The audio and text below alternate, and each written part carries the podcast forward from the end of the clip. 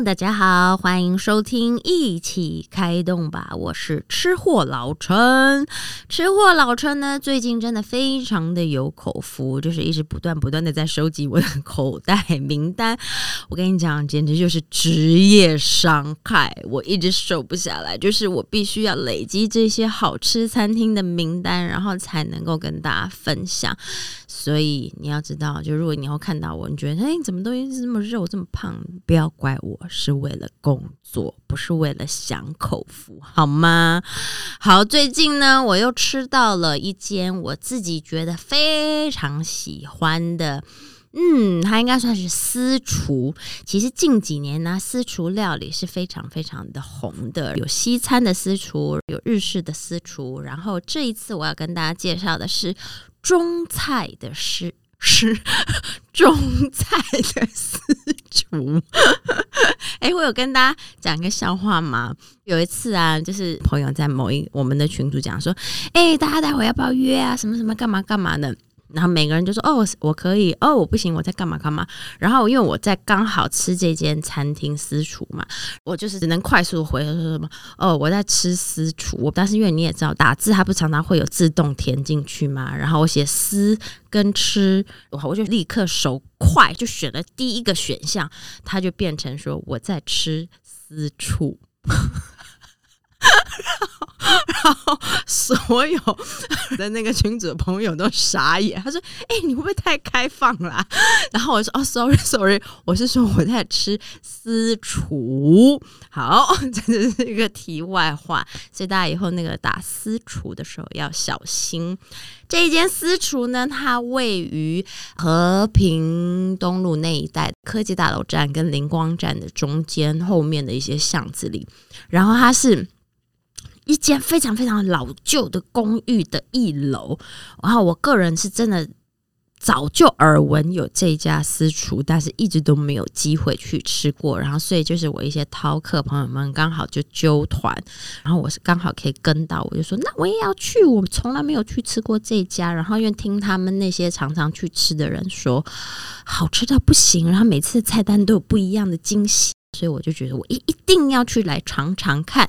那这间私厨呢，就叫做小赵私厨，因为他的老板也是主厨，我们都叫他赵哥。听说这间私厨也不是非常好订，一个礼拜只会留几天开放给人家去订，然后也许要排很久或什么，反正都不是很好排的那种。然后私厨近几年越来越红，价钱会被抬得越来越高。可能你去吃一间那个什么私厨餐厅。从以前 maybe 一个人可以两千两千五就可以搞定，但是现在私厨可能要从三千四千起跳，然后甚至我听到很多说就是还要五千八千的什么都有。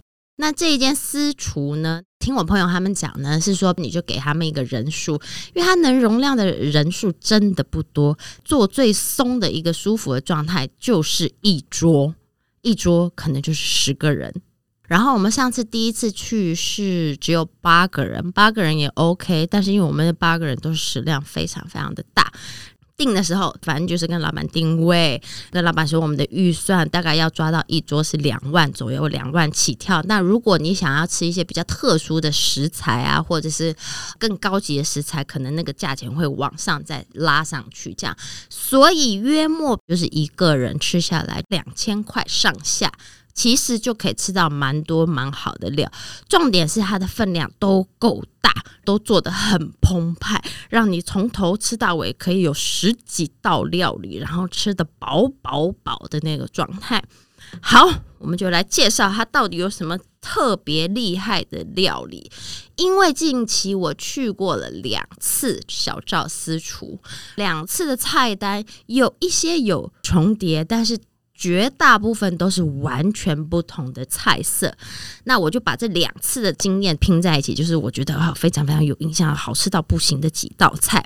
好，首先呢，我一开始只要你去那个私厨呢，嗯，他在桌上就会摆好一些冷盘冷菜，让你先做个开胃菜，去去吃吃小菜啊，喝喝小酒，你自己都可以带酒去、带饮料去都没问题，这样子。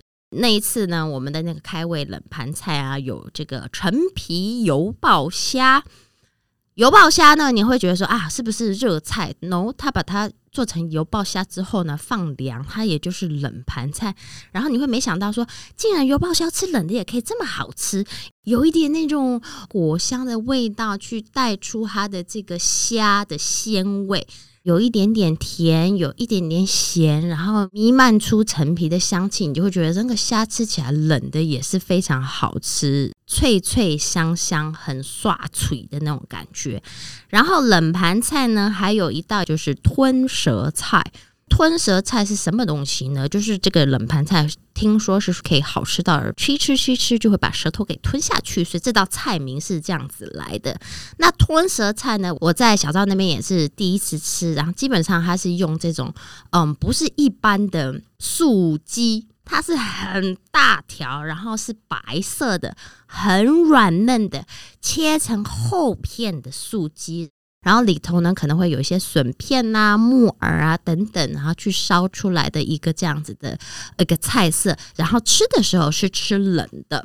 小赵师傅说，这个在台湾真的不好买，就是很难得可以吃得到这个吞舌菜。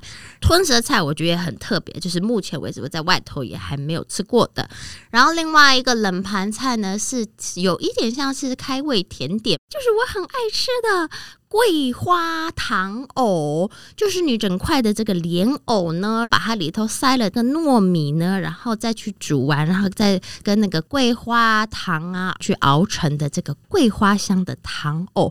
糖藕其实也算是功夫菜，因为你要想哦，光把那个糯米一颗一颗把它塞进那些莲藕的洞里，这就是一个非常耗费功夫的一道菜。然后它的桂花莲藕糖藕呢也做得很好，因为它的那个。熟度、软硬度，就是要脆不脆，要软不软，要烂不烂，刚刚好。你咬下去是有口感，然后就吃到这个莲藕的口感之后呢，中间你会吃到那 Q Q 香香的那个糯米，然后整个这个糖浆的汁里头又会满满的桂花香去提味，然后所以你在即使把这个甜的。不甜点，这算甜点，这甜甜菜吧？甜的一道菜呢，放在开胃菜部分来吃，你都不会觉得腻口，反而吃完以后觉得很开胃哦。接下来可以迎接后面的这些咸的菜色，然后这些大菜了，它都会上个好几道的这个凉拌菜啊、冷菜啊、冷盘，让你们做当这个开胃小点。接下来呢，就要是各种的重头戏了。一开始上菜让我最有印象的呢，是它的狮子头。狮子头其实到处都可见，每一家的狮子头大家的做法也不太一样。大部分是会去先炸过的，然后再去烧。但是这小赵的这个狮子头，他上次呢做的是小颗小颗的这个肉丸子，狮子头的丸丸。重点是它的那个咬下去的时候，你会觉得哇塞，它的。狮子头绞肉就是软嫩到一个不行，已经细致到近乎有点像豆腐泥的那种口感的狮子头，我就觉得哇塞，这个绞肉要把它绞得很好，然后拌它，然后会让它可以软嫩到这种极致的程度，我觉得是厉害的。最重要的是呢，当你。一咬下去一小口这个狮子头的时候，你知道里头蹦出了什么东西吗？每一颗小丸子、小狮子头里头都塞了一颗迷你小鲍鱼。Oh my god！就是很小颗，就大概不到三公分大的那种鲍鱼，然后就塞在那个狮子头里头。所以你就去想象哦，狮子头是肉。然后呢，咬进去却有那个鲍鱼的海味，那个鲜咸的味道，所以就是一种海陆的完美合并。重点是，它连汤头也是海陆的双拼的一种概念。也就是说呢，当你这个狮子头处理完了以后嘛，你要去烧它，那通常一般可能就是加一些大白菜啊、酱油啊、糖啊什么这样去烧。但是小赵的这个狮子头呢，它的汤头里是用蛤蜊去熬的，所以呢，那个汤头里有满满的海味鲜味，同时又有烧出来的那个猪肉的肉香味，海陆的结合就是这么的香，这么的鲜，这么的好吃，吃起来就更加的爽口，然后完全会觉得说这道狮子头。不会任何的腻口或油腻的那种感觉。它的狮子头就是鲜甜，然后有肉香，然后完全的不腻。光是这个狮子头就让我哇叹为观止，让我觉得非常非常惊艳啦，应该是这样子讲。然后呢，狮子头完了，哈，接下来他上的一道，我觉得也是在外头目前为止我没有吃过的料理，就是蒜香腰花皮。端上来，它都是分量很大的这样子一盘，然后你就看那一片一片的。刚开始你会想说，那一片片的是什么东西？牛舌吗？不是，不是，比牛舌薄很多，它片的很薄，很漂亮。原来那一片片的就是腰花，然后片的非常的薄，加上那个蒜啊、葱啊，然后酱油去调味，然后最后用那种热麻油淋上去那种做法，去呈现这个蒜香腰片。你要知道。吃腰子、腰花最重要的是什么？就是要够嫩，因为如果它一旦太老的话，它就会变硬。如果熟度没抓好呢，就是硬脆。但是就是不好入口，但是如果熟度抓的很好，就会变成软中带嫩，嫩中带一点微微的脆。那那脆是来自于什么？就是因为它片的够薄，所以它才会有带一点点的那种脆的口感。这个也是非常非常惊艳，吃起来很爽口哦，一片一片的这样吃下去，非常的爽口，然后也没有任何奇怪的那种。有些人会怕吃这种内脏的东西，它完全没有那种奇怪的腰花。然后却是满嘴的那种，嗯，麻油香啊，葱蒜香这样子，非常非常的舒服，然后也非常的惊艳。再来呢，我要跟大家大力大力推荐他的这道菜，我先吞个口水。这道菜应该是我目前活到这把岁数吃过。最好吃的红烧肉，你要想说红烧肉有什么了不起的？红烧肉不是谁家都会烧吗？我也以为是这样。但它的红烧肉就是用那种五花马三层肉嘛，切成一块一块的，然后应该我觉得是有去过过油，所以透过这个过过油的这个动作，然后把它那个五花三层的地方把一些油也逼出来，让它的肉质会有更 Q 弹的这个呈现，再拿去烧它。这一盘红烧肉一端上来，你光看它你就觉得，对了，就是这样，红烧肉。就是该长这样，它那个颜色、酱色、那个香味，然后那光泽感，哇塞塞塞不得了，就是道道地地的上海红烧肉，香到一个不行。然后第一次的红烧肉里头是没有任何其他的配料，就是单纯的红烧肉，但是它却可以把这个红烧肉的灵魂完全烧出来。一口下去，它的酱汁不是很多汁的那种，它是已经浓缩，然后把它收汁收到那些酱全部包裹在那个红烧肉块上头，不会滴滴答答那种汤汤水水的酱汁，然后你一咬下去，哦，哇塞！就是你知道，整个就是升天上了天堂的感觉。你可以吃到那个肉的香味，却完全的不腻口，没有任何的那种猪油的味道。然后那个酱香味、那个咸度、香度、甜度，全部封在那些肉块里头。然后你就会觉得说：“哇塞，这个东西。”不来一碗白饭怎么行呢？然后你就可以去旁边的柜子上自己去盛白饭。但我必须得说真的啦，它的红烧肉应该是我目前为止吃过最最最厉害的红烧肉。完全的把它的精华封在那一块块油油亮亮酱色的那个红烧肉里头，必吃，真是太销魂了。然后你那个红烧肉，我们可以吃个三块五块都不觉得腻，而且还会觉得不够。第一次的红烧肉是光烧这样子，就是干烧这样子红烧肉。第二次的红烧肉，它又有不同的做法，它加入了百叶结，就是有点像百叶。绑成一节一节的，没有绑成像麻花辫那个样子啦。它就是豆类嘛，豆制品，所以你也知道，就是豆制品的话，它可以吸附很多很多这种酱汁。不要吃肉，光吃那个百叶结，你就觉得哇，整个都入味入在里头。百叶结这样可以狂嗑，真的是非常的厉害。然后红烧肉就不用多说，也是好吃到一个极致。好，红烧肉介绍完了，基本上呢，它都还会上一道汤品，不管今天是鸡汤也好啦，什么呃蔬菜有什么大量的大黄瓜的什么汤也好，就它会把它的菜色一道一道，嗯，排序的很是让你吃起来是很完整，然后又很舒服，然后又可以调和口味跟口感的。接下来它会放在比较后面的呢，会是一些比较带有辣味的菜色。你会觉得说，哎，什么上海菜、江浙菜呢？怎么会有辣菜在里头？哎，其实他做这个辣菜，他的表现也都是做的，我觉得非常的厉害，有那种川味啊、花椒麻的香味，它其实都处理的非常的好。然后我这几次吃到的几个辣菜哦，有一次是吃到水煮牛，哦，那个满满的那个红油盖在上面，然后啊，满满的那些小辣椒、泡椒，然后各种的中药材全部在里头。然后水煮牛里头一定要有的黄豆芽，你光看你会觉得哇，那个头皮就你发麻，已经开始冒汗。